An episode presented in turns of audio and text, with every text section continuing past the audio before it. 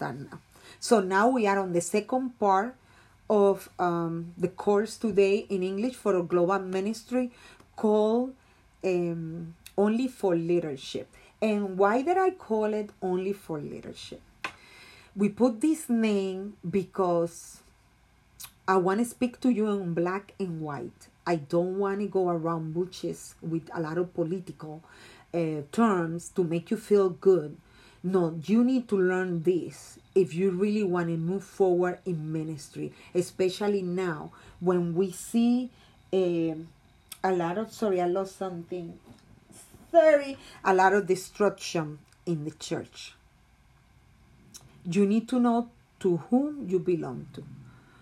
Um, so, do you belong to the king, to the uh, kingship, to the court of um, King Saul, who was rejected by God because he was a rebellious leader, who was chosen by the people, not by God?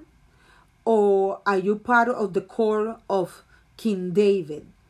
He was um, a student in the school of brokenness and he faced many challenges in life but he was able to pass the test and to have a heart that please god even when he was not perfect and we know that remember you can purchase the book the tale of three kings i i was looking for the book so i could show it to you but I think I lend it to someone, que if you have it, give it back to me.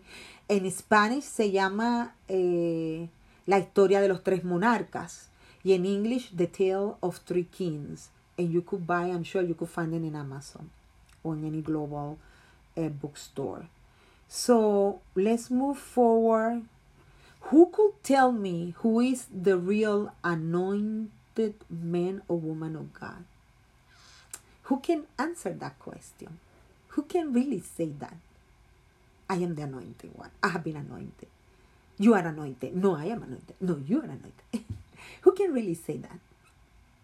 Where um, the flow of the anointing oil start flowing in you and through you for others. When? When David started really his ministry, it was back when he was worshiping God, when he was a shepherd. When did it really started for him to be this powerful man of God? For sure, it was even before he got to the to the kingdom, before he was even proclaimed king. Even before anyone knew who he was, God was looking at his heart. Who could say you are the anointed of God? the people, the prophet? Only God knows. Only God knows who is his truly anointed king. Let's look at the secret. There is a secret according to the order of King David. We have been registered in the school of brokenness. We have been called to remain humble in the presence of God. We have been called not to learn anything that has to do with the elegance and the easy way of dominate or manipulate the spears of King Saul. In another word, in case that if you just started now, this is the second segment of this course. King Saul used to attack with a spear with the intention to kill David when David was playing for him. King Saul had his stuff. That's his own stuff. You could do a, a, a, an assessment and a study on his life. That was his own problem, his own poison. He was on the wrong place at the wrong time. But what is important here is that for us or for you to be called an, an anointing person of God, someone who God has chosen to do a work, you must be different than King Saul. you must learn the secret of King David courtship, his royalty, what kept him close to God. And part of that is that you must never, never, never learn the art, the elegance of throwing a spear back to someone who just attacked you. You need to be careful how you respond to others when you have been attacked and offended. And you need to learn how to stay away from people that behave the way the Saul used to behave. You need to stay away from people who like to throw spears to others. You need to stop as I speak now. You need to stop throwing spears to others because that's not the spirit of God. If you are the truly anointing man or woman of God, you must be um, a student in the school of brokenness because Christ Himself was broken for your salvation and mine, and we are no higher than Him. We have learned differently.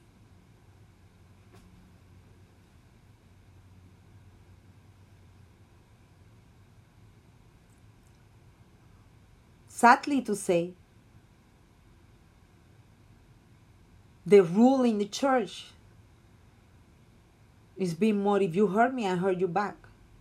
If you insult me, I insult you back. If you offended me, I take you to court and I sue you. Even in music, we see that in worship. You cannot play a song of someone to glorify God because I must pay you first. One day we will all be judged You'll be responsible before God. Sooner or later, no one live forever. Sooner or later, it will happen. You must learn how to stay away from people like that. And if you have someone in your ministry like that, you have to put that person in their place. You need to choose who you are serving. Are you serving money or are you ser- serving God? You can throw spears back. You can.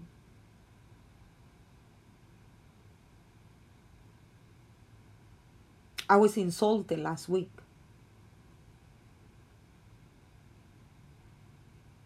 But I was like, I'm not gonna go there. I won't go there because you're dirty. So I won't go there. I won't get dirty with you. Because I have been called for greater things. God said He called you for greater things. If you think with the mind of the world, you're gonna think that you're gonna be maybe the president of the United States. It's not that what God said. It's not. Maybe. Maybe not. So you need to learn how to run away from people who throw spears. You can be close to them, you cannot be one of them. You can attack people. You can't throw people the way that they treat you. You can't. So I'm going to give you a key, a secret for you to overcome those who are used and they're part of the school of the elegance of throwing out spears to others. You must learn how to keep your mouth sealed. You must close your mouth and seal it. You can pay back evil with evil. You can do that when you are part of the school of brokenness when you are being called to be anointed by God. You can't be like Saul. You can be rebellious. You can be in two waters. You have to choose. And in leadership is the same. There are many ways that I felt tempted to pay back to others the way they pay me. There are many times that my pride say don't talk to those people. Don't call those people. They throw you spears. Don't you see it? But the Lord keeps saying, you just need to keep playing the art like David did it for Saul, even when Saul tried to kill him many times. Just keep playing. Just keep playing. Now, who will say who's the real anointing or anointed man of God? Who could say that? The people? You? Or God? Let's go to scene number three. Scene number three. And I'm going to tell you so you have an idea. Okay, we're going to finish in 15 minutes or before that. Scene number three. Remember, you started now in live Facebook, you will find the whole teaching in live um, podcast, en, la, en, en podcasts en Evelyn Terán del Centro Apostólico. Y uh, we are recording for the English uh, Global Ministry. So we talk about, as I said at the beginning, we talk about King Saul, we talk about King David, and now we're going to talk about a person that we hardly hear about it. We're going to talk about Absalom. Absalom was a king for probably less than 48 hours, something like that. I don't know, more or less. Who? Absalom? Who is that person? Do you remember I talked at the beginning? Some people in leadership have been appointed by the people. God don't have no interest in them. God say that's what they want, that's what they get.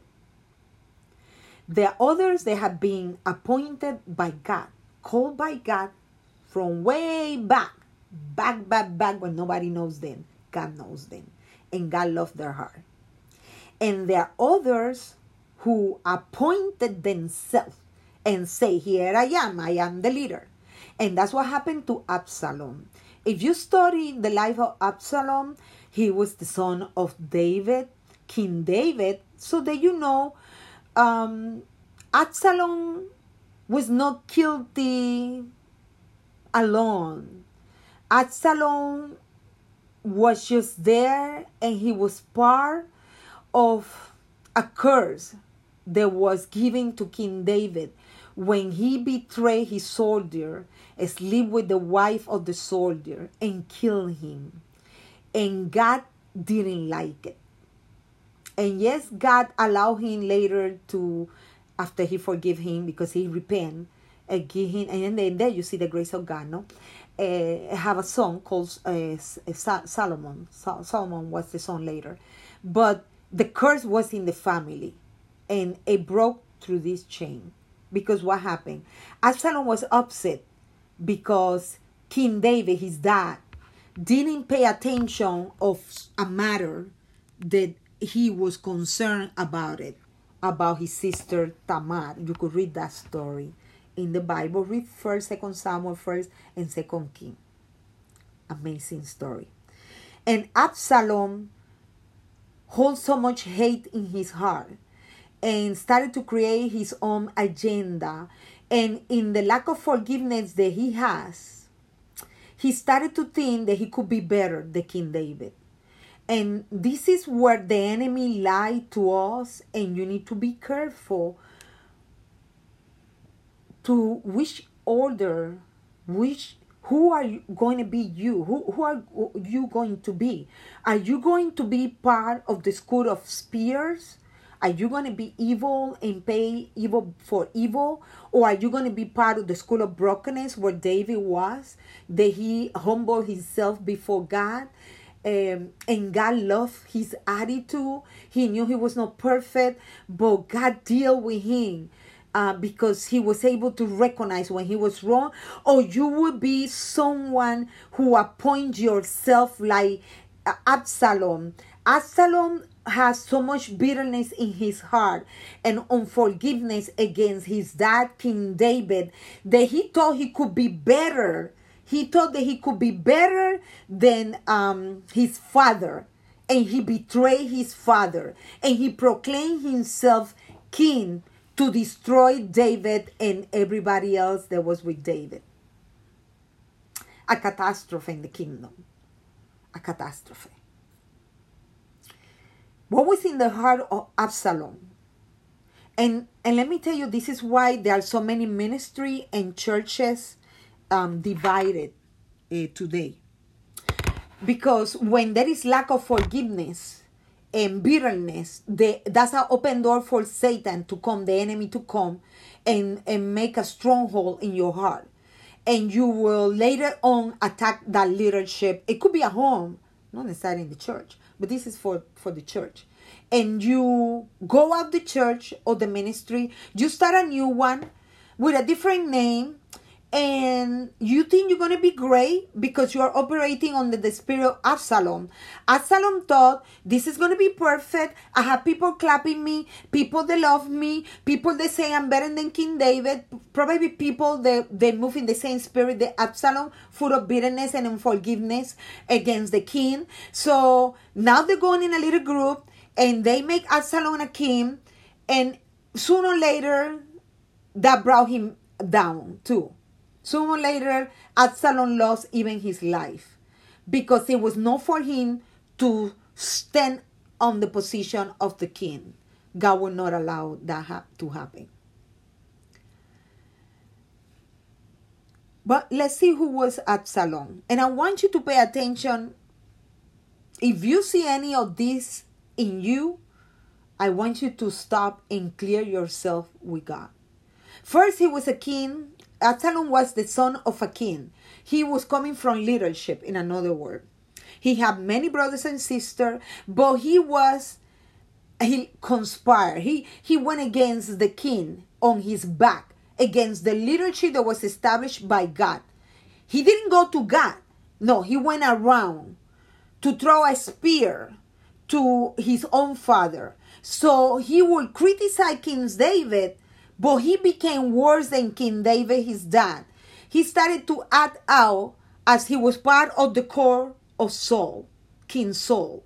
And how he threw that spear? He went behind his father. He started to build his own campaign, and his in his vengeance, uh, you know, like revenge. That's the right word. Sorry. In his revenge, he became a traitor to the king, and he divided the kingdom. So, with this, we could learn that doesn't matter. Uh, you could apply this not even on on spiritual things. You could even apply this uh, in any setting of leadership. You cannot auto proclaim yourself something that God has not given to you. You may be there for a few years if you're lucky, not even blessed, lucky. But sooner or later, everything will come down you will crash and you may die spiritual death. And we are seeing even that now, where a lot of people from the movement of prosperity or uh, people who self proclaim, they self proclaim them, yeah, themselves uh, like um, ministers, pastors, uh, leaders, and and now when crisis come when things get very difficult they don't have the tools to pursue to keep pursuing the call of god in their life because there never was a call of god in their life. Because when it's a call of god in your life you will pursue that calling. It won't go away. It won't go away because it's god calling you deep from your heart. Uh, so absalom was um, said the uh, he will divide a kingdom. He divided a kingdom. He betrayed someone else. You can't start a ministry when you betray someone else. You can. It's like you cannot start a very good, healthy, happy marriage if you are coming from a relationship where you betray someone and you didn't repent and ask forgiveness and repair that. You won't be happy. You won't. It won't happen. It look like in Facebook pictures, but deep inside, God knows you're not happy at all, and no one around you, because everybody knows. So, the court of Absalom, it lasts short, but uh, it was there. Uh, they like to conspire against when you see a group of people let's do this and let's do that i was part of a church where um, uh, some of the leadership they thought they were leadership but some of them they conspire they say we're going to do this to the pastor we're going to do that to the pastor that every time they were thinking to do evil without knowing they were not opposing to me they were opposing to god Um, where they are, nowhere. I know where I am. But where they are, did they accomplish anything? No. I have seen it before in 30 years of ministry. I have seen it all the time. So you will see those type of Absalom people around you and you need to identify those people and stay away from them and if you have hurt somebody uh, you go and fix your business with those people as well those people are traitor to the to the king and they they like to divide the kingdom now i have a question for you do you know who truly is the anointed of god. Do we know? Did you know? I laugh because I could see faces of people who have been sitting on chairs, is mean in place of authority, thinking that they they know everything and they got everything right without knowing. They better repent before they die, or it will be bad. There will be surprise. Don't don't try to fool God don't try to fool the anointed of God. When you have the opportunity, don't hurt those people. You won't go too far. That's what David, when he saw what he did, he was close. He pulled himself back together again and say, No, no, no, no, no, that's not the Spirit of God. No, no. They say no one should touch the anointed of God. No one because he was Saul was chosen by people, but God blessed him. God authorized him to be the king of the king of Israel. That's why he sent the prophet and said, "Just leave it like that." It was not up to David to tell this king, "Move, it's my turn." When you are going to be placed on authority or leadership, you have to let God put you right above there. You can step up above because the faster you do it, the faster you're going to come down. You need to let God say, come on, move forward, come above. So who can really say who is the anointed of God? Let's finish already. I think I had two minutes. Let me see. Oh, yeah, three minutes to finish. So, um, what will happen if King David will not be registered in the school of brokenness? What do you think David will do? Now, this is a key this is very, remember this. It's something you remember for everything I say. Remember this one. God used people like King Saul, the throw spears, to let me let me go back again. God used people like King Saul, the throw spears, and he used and he allowed people like Absalom in the life of people like David to affirm his kingdom, the kingdom of the anointed one. Because David was proof to be faithful and be humble and be broken when he didn't attack Saul back. When he didn't respond to King Saul the way he was, um, Saul was doing to him, throwing spears to kill him, with the intention to kill him. And at the same time, when Absalom betrayed David, David didn't hold his place as a king. He walked away. He left the place for Saul, for Absalom, his son. And that affirmed his kingdom because the people around and King uh, David's supporter um, took the life of Absalom and allowing King David to come back stronger. So God used both situations to affirm his kingdom. In another word, doesn't matter what is happening in your life. If there are people throwing at you spears to hurt you and take you away from your call to ministry, do not respond back. Just remain there in the school of brokenness. Pray, cry, pray, intercede. And if you see someone dividing your kingdom, do not respond back eh, again, just leave. Let God put you back. Let God affirm your throne, affirm your anointed, affirm your leadership. He will do it His way. Maybe know how you want it, but He will do it His way. I hope you get that. Let me see which one is this one. Now God will discipline those who oppose him. They won't go free, free, free willy. they will be disciplined. Now, do you know who really is the true anointed of God? Can you recognize it? The king, the kingdom of King David was a kingdom submitted to God. He has a mission to do God's work. He didn't move in authority. He was not authoritarian. He was humble. That's the right word. He was not authoritarian. He was humble. His lifestyle was submission to God and to other. It was not throwing spears back when he felt threatened by others or abused by others. Okay?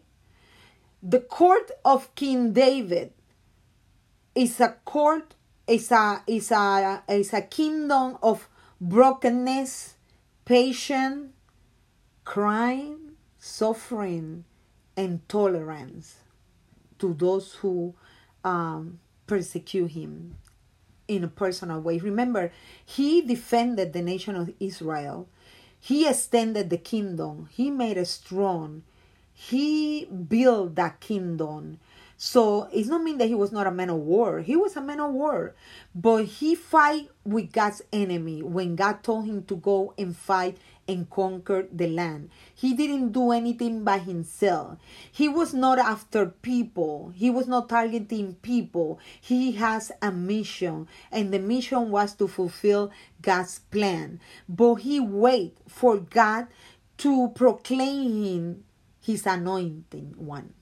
So I hope you were blessed with this teaching. Remember, this is the second part. You must listen the first one first to understand, and it's very intense. It's called uh, the course is called um, only for leadership.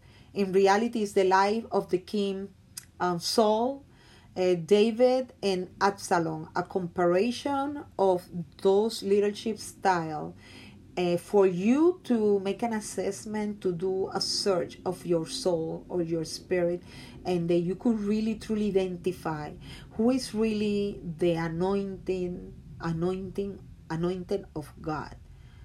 How a person who have been called to ministry by god and is anointed by god um, how you should behave.